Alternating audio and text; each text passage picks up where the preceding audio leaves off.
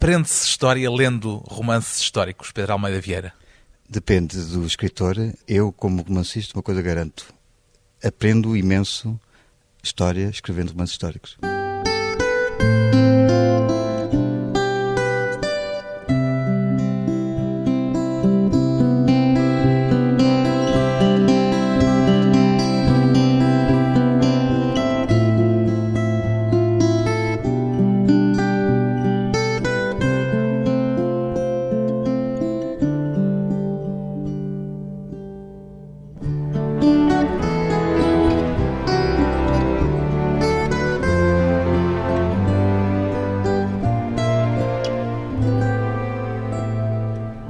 Pedro Almeida Vieira, 39 anos, escritor, um romancista com queda para a história. Pedro Almeida Vieira, posso dizer assim? Não sei, se tenho queda, descobri muito recentemente, porque o meu percurso não é propriamente ligado à história. A última vez que eu tive uma disciplina de história foi no nono ano, no antigo nono ano. Mas agora é um romancista de romances históricos. Sim, deu-se esse caso. Talvez tenha sido por um acaso que eu pego no romance histórico, porque tem a ver com a minha ligação até de formação de engenharia e depois também ligado ao jornalismo. E o primeiro romance, o Nove Mil Passos, aparece por essa via engenheiral e jornalística. Mas onde eu queria chegar era a pergunta de saber se se considera um romancista, pura e simplesmente, ou mais especificamente um romancista histórico.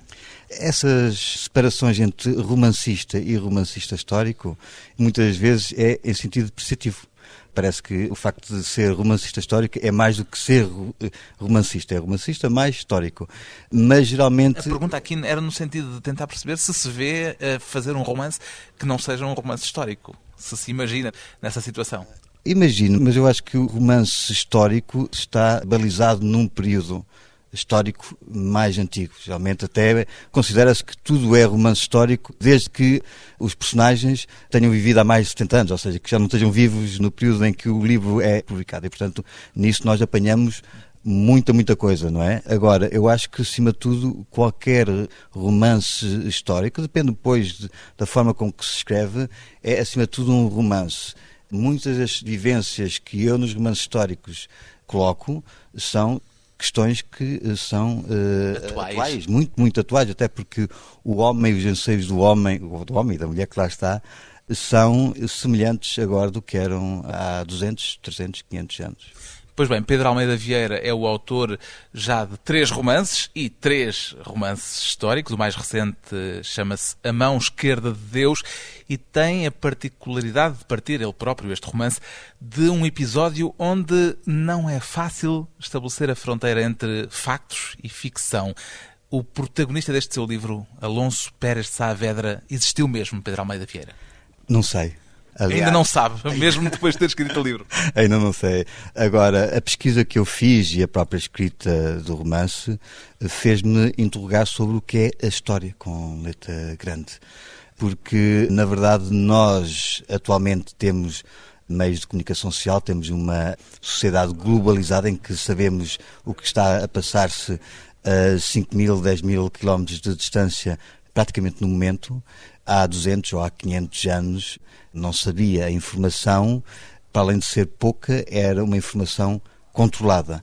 E nesse aspecto, a história, com letra grande, foi sendo escrita ao sabor das conveniências, ao sabor do poder, e nesse caso a escrita era um poder, porque há 500 anos atrás menos de 1% da população sabia escrever, estava geralmente associada à Igreja, e a história era escrita pelos vencedores. E dados Portanto, que a certa altura foram encarados como factos históricos, exatamente, exatamente. acabaram mais tarde por ser postos em causa. É o caso é o, do seu é, romance. É exatamente esse o caso. Ou seja, nós se formos consultar os livros de história, e particularmente, por exemplo, o Alexandre Colando, que fez a, a, história da Inquisição e das origens no século XIX, nós não encontramos absolutamente nenhuma referência a esse falso anúncio, ou seja, a um burlão que, através de falsificações, criou a Inquisição em Portugal até ser apanhado. O tal Alonso Pérez Saavedra, e se calhar é oportuno explicarmos quem é esta personagem. Já o disse, um falso núncio é a história de um espanhol que alegadamente teria sido o instaurador da Inquisição em Portugal. Exatamente.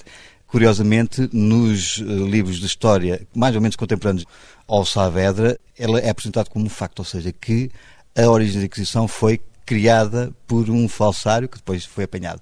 Isso é, é, escrito num livro de história ainda do século XVI, escrito por um inquisidor espanhol. Mais tarde há várias outras versões e há uma certa polémica sobre qual era a versão verdadeira do falso anúncio ou aquela que hoje nós conhecemos. E até ao século XVIII essa polémica manteve-se, inclusive homens como Voltaire acreditavam piamente que a origem da Inquisição tinha sido essa. Estamos, portanto, no território de eleição para um ficcionista. Exatamente. exatamente. Aliás, quando eu, eu deparei com esta história que de todo desconhecia e encontrei curiosamente quando estava a fazer uh, investigação sobre o, anterior romance, o Profeta do Casquivino, sobre o, o Padre Malagrida, que curiosamente foi o último condenado à morte pela Inquisição Portuguesa, encontrei essa referência num livro que era a tradução do Manual dos Inquisidores do Aimeriche, feito por um francês, amigo do Voltaire, e que foi feito, curiosamente, no rescaldo da morte do Padre Malagrida. E, e, o que lhe chamou a atenção foi o facto de ser o falso núncio de Portugal? Foi o, o aspecto português da questão? Foi. Foi porque não sabia dessa referência. Ele faz a tradução desse tal livro em latim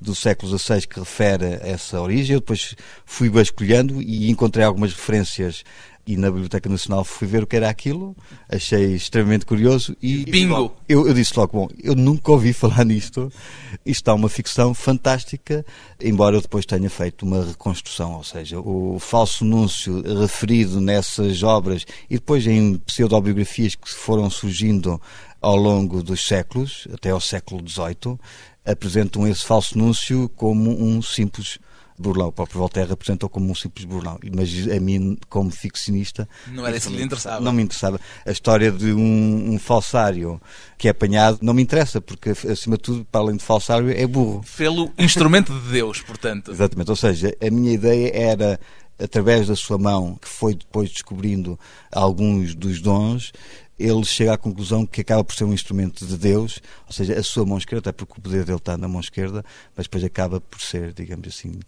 traído, razão pela qual ele se entrega, não porque eventualmente seria apanhado, porque ele era perfeito. Eu pus um burlão perfeito, mas sim por razões quase, digamos assim, teológicas, que ainda hoje até nos suscitam, ou seja, o que é que Deus estará fazendo sentado no seu trono a assistir a uma série de patifarias que o homem faz.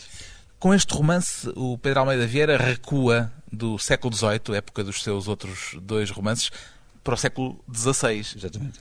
Há pouco já disse que foi na investigação que fez para um desses romances, para o último desses romances, que encontrou a história para este? Quer dizer, eh, basicamente o percurso até agora que tenho feito em termos de romance é de histórias que me, à partida me, me, me interessam. Onde eu queria chegar era isto. Há curiosamente um traço de continuidade em relação ao seu livro anterior, O Profeta do Castigo Divino, contava nele, já o disse há pouco, a história do último condenado à fogueira pela Inquisição e este trata da instituição da Inquisição em Portugal, do primeiro inquisidor e do primeiro auto de fé em 1540.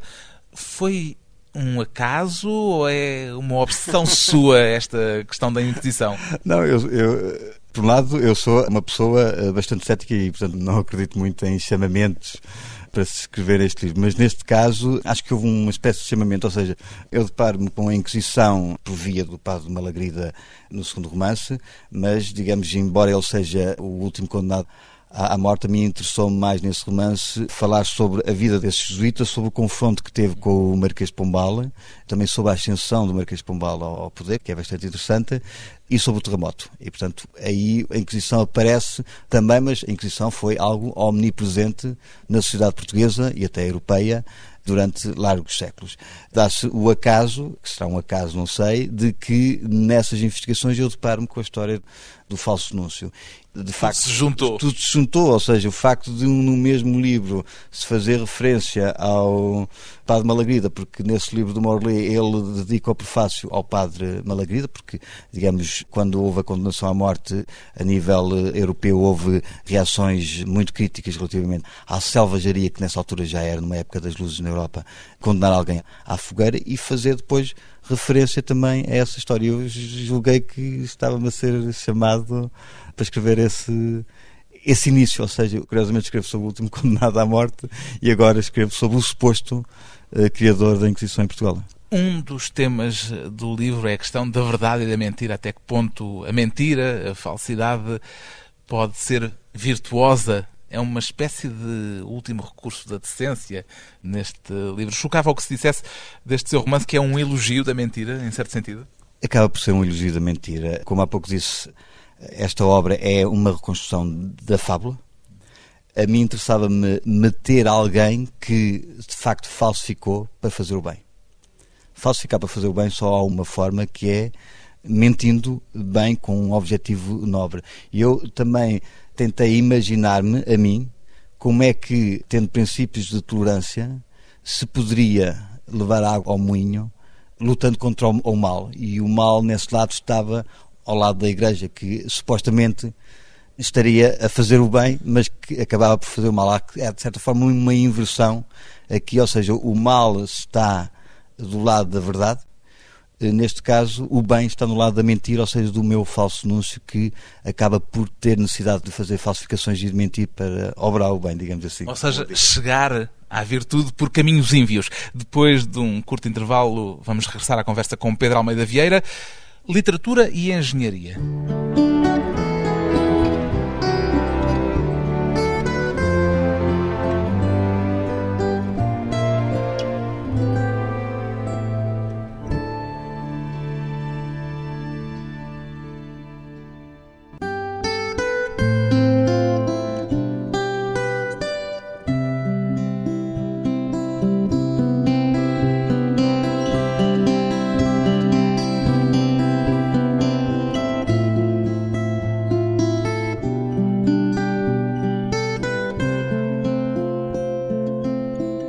De regresso à conversa com o escritor Pedro Almeida Vieira, escritor e engenheiro, o Pedro Almeida Vieira pode ser apontado como uma prova viva de que não há exatamente compartimentos estanques entre as letras e as ciências. Vê-se, gosta de se ver nesse papel? Gosto, sobretudo porque os engenheiros têm fama e às vezes aproveito. Serem bastante serem... retilíneos, digamos. Não, péssimos escritores. Péssimos escritores em termos até de. Ah, sim, não, relatórios. não conhecia essa fama. Ah, geralmente os engenheiros escrevem de uma forma muito hermética, demasiado técnica e também com muitos erros. Há relatórios que são de engenharia perfeitamente entregáveis. O facto de ser engenheiro foi determinante no seu percurso literário, de algum modo, não, Pedro Almeida Vieira? Absolutamente nada. Eu recordo-me. Nada a não ser naquele pequeno mas significativo aspecto de o seu primeiro livro ter sido sobre uma obra de engenharia. Exatamente, sim, tirando isso, mas o, o meu o meu percurso académico nunca esteve ligado às letras. Eu gostava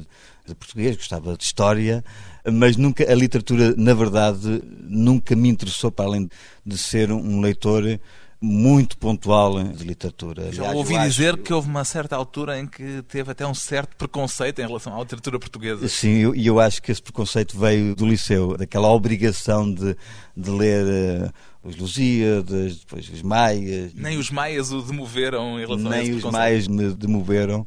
Eu julgo que li alguns capítulos e, apesar de agora julgar que seria capaz de os ler e até verificar a qualidade e até os aspectos riquíssimos de uma época bem retratados pelos maias, certamente, eu digo certamente não li, mas... Não voltou a ler? Não voltei a ler. Eu acho que agora leria, até porque leio agora autores que na altura nunca leria. Eu até aos 20 e tal anos lia, mas lia sobretudo também mais, até mais ensaio na área do ambiente do que propriamente literatura e raramente lia autores portugueses. Agora, não. Eh, isto só que, apenas para dizer que, é, que, que, eh, se estivéssemos a ter esta conversa há 10 anos atrás, eu nunca me imaginaria vir a ser escritor. Nunca. De que é que é feita a sua tarimba literária, então, uma vez que não é pelo lastro de leituras que não, não, não, não teve muito, manifestamente. Eu, eu, eu, às vezes sinto-me algo constrangido quando ouço escritores, até alguns da minha geração, e noto neles, e julgo que é sincero da parte deles, um arcabouço literário que vem desde a adolescência. Eu não o tenho.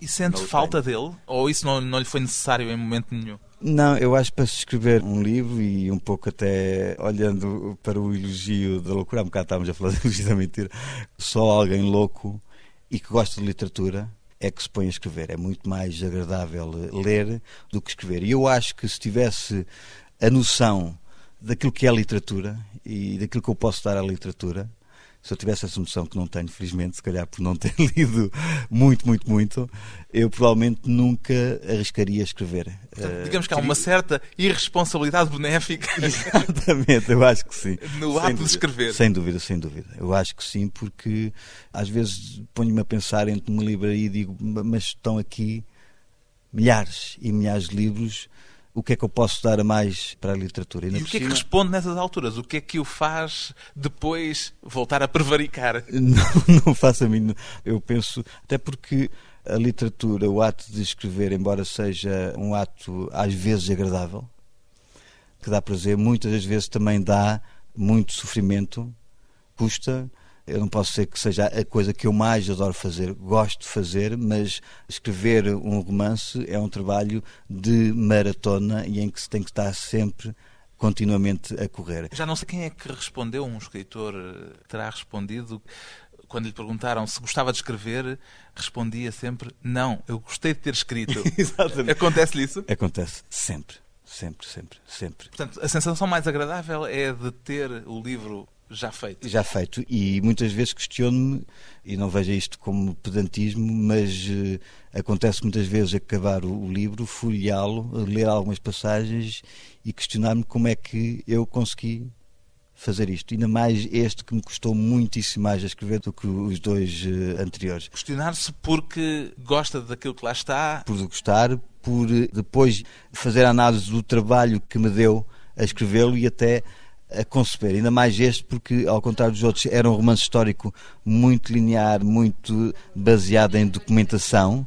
Neste caso é uma reconstrução completa em que eu recrio a vida de um personagem que não sabemos se existiu e em que eu apenas sigo muito poucos detalhes das poucas biografias que. Teve de imaginar mais desta vez. Muitíssimo mais, muitíssimo mais. Desde os dotes da sua mão esquerda até todo o percurso de vida e até metendo algumas coisas, e isso é a parte mais interessante, uhum. criar na cabeça, mas uma coisa é criar na cabeça, outra coisa é depois meter no papel, criar na cabeça um personagem que, por exemplo, gostava, adorava touradas matava os touros com a mão esquerda Coisa e que imagino que não é propriamente e eu detesto detesto parte detesto, dos seus gostos detesto claro, touradas. Só vi uma vez uma tourada por eh, obrigação profissional de jornalista, que foi quando em julgo que em 97 ou 98 estava a começar a surgir a, a polémica em relação a, a, às touradas de morte em Barrancos e eu fui assistir a uma e fiquei siderado porque ver um touro ainda por cima mal estocado, ver um touro uh, gatinhar ferido de morte é algo horrível. No entanto, o meu Saavedra tem uma paixão enorme pelas touradas. Há bocado, quando lhe perguntei se havia alguma relação entre a engenharia, que foi o seu curso de base, e a escrita, disse-me que não, mas há o tal primeiro romance que tem a ver com uma obra de engenharia, Os Nove Mil Passos, que é um romance sobre o aqueduto de Águas Livres.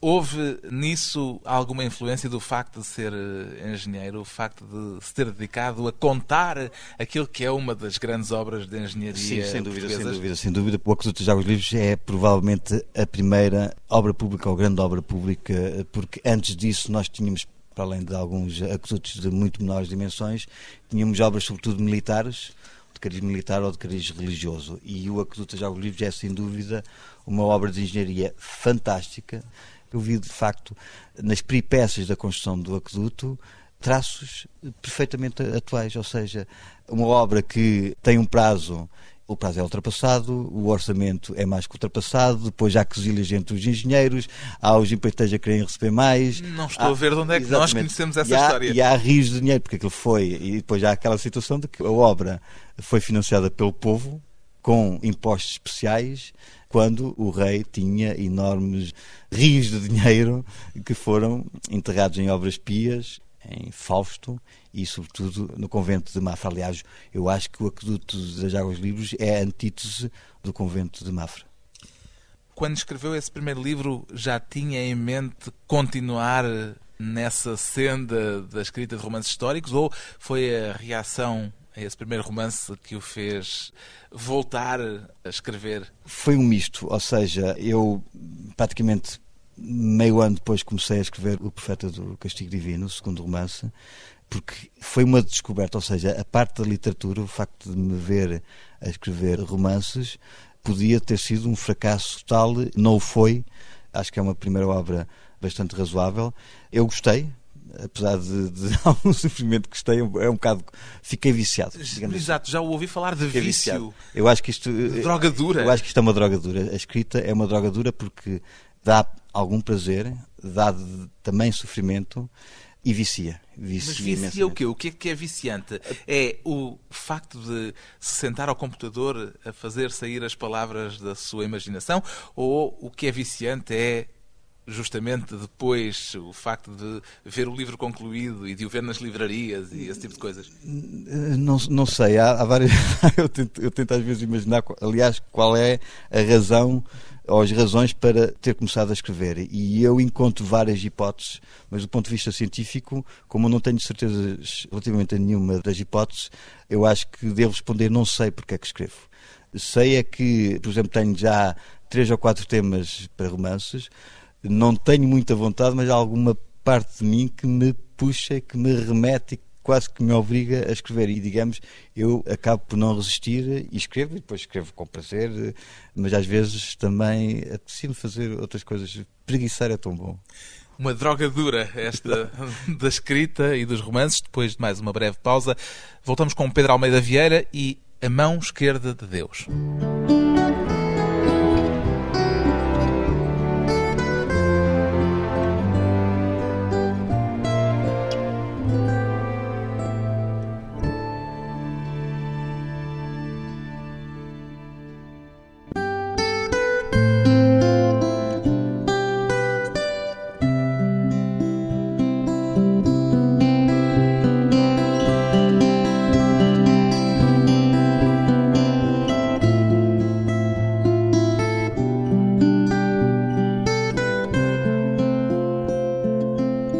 Convidado hoje para a conversa pessoal e transmissível o escritor Pedro Almeida Vieira, o autor do romance histórico A Mão Esquerda de Deus.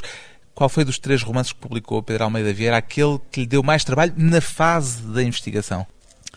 Não sei, todos tiveram algum trabalho de investigação bastante grande, porque eu gosto de um romance histórico em que, à partida, o próprio leitor possa ter eh, uma noção muito exata daquela época em termos até cronológicos de personagens. Obviamente há personagens que são ficção, mas os personagens principais e o contexto em que eles andam, eu sou adepto de que tem que ser muito factual e muito real, ou seja, não alterar datas, porque me é conveniente não pôr, por exemplo, personagens que já morreram na ação, quer dizer, não gosto Mas de baralhar caso, a história. sendo um facto que a história já não considera facto histórico, aquilo de onde parte, isso deu-lhe maior liberdade?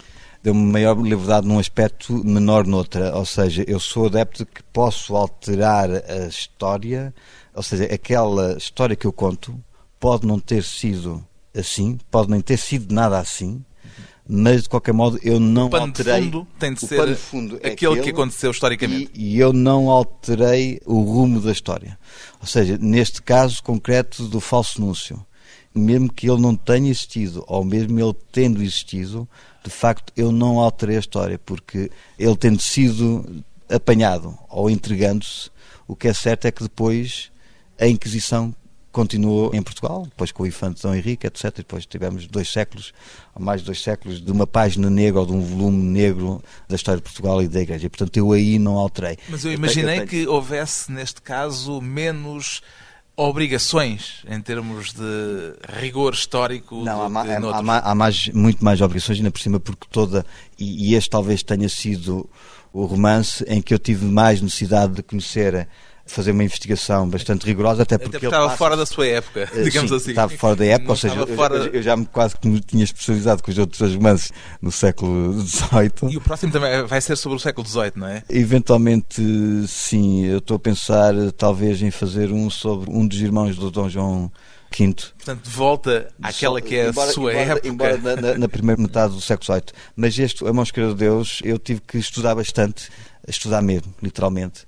Mas depois eu acho que um romancista que estuda a história como investigação depois tem que fazer crescer a árvore, podar a árvore, tratar das laranjas e depois dar o sumo bem espremidinho ao leitor. Portanto, há depois todo um trabalho de recriação da história, de síntese da história, e nesse aspecto a mão esquerda de Deus tem muito mais trabalho, até porque é uma época que eu desconhecia e é uma época em que há muitos conflitos sociais, religiosos numa Europa em convulsão e grande parte da trama até se passa em Espanha, portanto tive que estudar talvez muitíssimo mais. Quer dizer também que, foi... por vezes, é capaz de ler centenas de páginas para depois aproveitar apenas um, um pequeno facto? Acontece isso? Acontece muitas das vezes, está sempre a acontecer. A maior parte desse estudo acaba por não ser aproveitado, nem pode ser, nem deve ser aproveitado Ali, aliás, no próprio romance. Na, na primeira fase em que se está a começar a investigar, quer-se ter tudo, quer-se ler tudo. Eu comprei imensos livros, muitas vezes até em alfarrabistas espanhóis, sobre Espanha, sobre as seitas, sobre tudo e mais alguma coisa, sobre a Inquisição. Tenho imensos livros sobre a Inquisição. E depois acabei, em alguns casos, sequer por abrir quase o livro. Noutros casos li e depois acabei por não aproveitar nada. Há também o perigo da sobre-informação. E em alguns outros romances, eu, enquanto escrevia, ia também investigando e houve uma altura em que eu disse: para, não vou investigar mais. Eu julgo que, por exemplo, no caso, sobretudo do Profeta do Divino, que é um livro que ficou com 500 páginas, acho que exagerei. Ou seja, o livro podia ser mais conciso, acho que a trama está muito bem conseguida, mas eu talvez pudesse ser mais conciso e o livro ter menos 100 páginas com benefícios para o próprio romance. Mas eu também o quis escrever assim, foi quase que um desafio. Este está muito mais depurado. A mão esquerda de Deus, nesse aspecto, está muito mais depurado, embora também atravesse um período histórico muito longo. Imagino que um dos pesadelos do romancista, quando escreve um romance histórico, será o de incorrer no anacronismo, não? Em que aspecto? Pôr a acontecer qualquer coisa que, no fundo, só mais tarde, séculos ou décadas mais tarde, poderia realmente ter acontecido. Não sei. Há opções muitas vezes que eu faço nos romances que muitas vezes não se faço a mínima ideia porque este meio pode ser estranho que isso aconteça. Uh, e curioso... dizer, não pode haver um exemplo absolutamente grotesco e caricatural. Não pode haver como no Ben-Hur, personagens com sim. um relógio de pulso nas galés ah, sim, sim, romanas. Não, isso, nesse aspecto eu tenho muito cuidado. Aliás, o próprio falso núncio só consegue enganar Roma e Lisboa de uma forma muito habilidosa e que está descrito no romance por uma simples razão, porque as comunicações na altura não eram fáceis. Caso contrário, da primeira vez que ele chegasse a Roma para tentar enganar o Papa, rapidamente, através de um telemóvel, se descobriria. Sim, mas isto, o exemplo que eu dei era um exemplo grosseiro, sim, não é? Sim, não, Agora, eu, eu, ao nível do pormenor, não, imagino nível, que há nível, provavelmente muitos perigos que se nível, correm permanentemente. sim, sim, sim. Eu reparo isso, por exemplo, naquela altura não havia, havia, por exemplo, relógios nas igrejas, mas o relógio naquela altura, e era um, um adereço muito luxuoso, era uma coisa que chamava, acho o ovo de Nuremberg ou qualquer coisa do género, pronto, ou seja, há algumas particularidades em que um escritor, se não está atento, comete erros, mas depois também há outras particularidades, pormenores que nós vamos descobrindo que enriquecem bastante um romance. Por exemplo, eu consegui encontrar, e foi ótimo até para o meu personagem, descobrir como é que se fazia tinta naquela época. E descobri também que tinta que ela, invisível. Que fazia, não, não era só tinta invisível, isso até se utilizava no século XVIII, fazer isso, consumo de limão. Eu digo a própria tinta com que se escrevia, que era feita à base de vinho, de bugalhos. Quer dizer, e dá a receita a certa altura do romance? A certa altura da receita, aliás, já há duas receitas. É aquela receita é verdadeira. Aquela receita é verdadeira. Pus mais uns pozinhos, ou seja, foi por acaso uma professora da Universidade de Coimbra que me deu essa ajuda, que ela refere essas receitas no seu doutoramento, eu utilizo duas das receitas. Numa de outra meto lá também romã, casca de romã, mas isso era por causa de outra coisa, de uma particularidade de uma das tintas que foi ensinada ao meu falsário. Ainda não falámos na mão esquerda. A mão esquerda é uma alegoria. De Deus. Basicamente é uma alegoria. Há nesse aspecto um toque de realismo mágico no seu romance. Eh, talvez. É curioso que. Esta ideia da mão esquerda deformada está em alguma das versões sobre o falso anúncio que encontrou? Não. Foi não, imaginação, por foi, exemplo? Foi imaginação, ou seja, quando eu decidi que o falso anúncio era, na verdade, um enviado de Deus, eu tinha que lhe dar alguma faceta divina. E lembrei-me de lhe dar uma mão que não era uma mão humana. A mão esquerda também me pareceu curioso, porque nunca falamos na mão esquerda de Deus, nem do lado esquerdo de Deus, é sempre do lado direito. Mas, sobretudo, aquilo que me levou a escolher a mão esquerda e não a outra mão, e especificamente a mão esquerda, foi curiosamente uma das biografias ou das pseudobiografias do falso Núcio, em que ele refere que está a escrever com a mão esquerda porque, por castigo, lhe cortaram a mão direita. E eu imaginei na altura que seria curioso que o falso Núncio, até nisso, tenha enganado os carrascos. Ou seja, ele escrevia com a mão esquerda e, e levou a supor que era com a mão direita. Até porque a mão esquerda também, nessa época e durante séculos, esteve associada a algo sinistro. Justamente, aliás, na literatura portuguesa já havia, há agora uma mão esquerda de Deus e já e havia a mão, a mão direita do diabo, do Dennis McShade. Exatamente. Teve presente esse título? Não, porque eu já estava a escrever o livro quando eu desconhecia o, o livro, porque ele, a primeira edição... É antiga, é no final dos anos 60. Só, só reparei na reedição já quando estava a escrever o, o livro e achei de facto curioso a ver esse, a mão direita de, do diabo. Acho que é um, também um, um belíssimo título. Qual é o prazer maior de escrever um romance histórico ou não, Pedro Almeida Vieira? É parte da ideia, ter a ideia primeiro e depois ir escrevendo o livro na cabeça. Essa é a parte mais agradável e é quando temos um problema, ou seja, o livro às tantas está ali emperrado em alguma coisa, precisamos de encontrar a solução e ela vem. É uma satisfação enorme e muitas vezes isso acontece-me depois de uma noitada, de uma noitada, mas não uma noitada de copos, infelizmente, de uma noitada a trabalhar ou a pensar como é que, ou ler, ou outras coisas do género, e essa ideia surge assim muitas vezes quando o corpo está cansado, mas a cabeça como que se liberta. O prazer de viajar no tempo também, com um romance histórico. O romance mais recente de Pedro Almeida Vieira chama-se A Mão Esquerda de Deus, edição Don Quixote.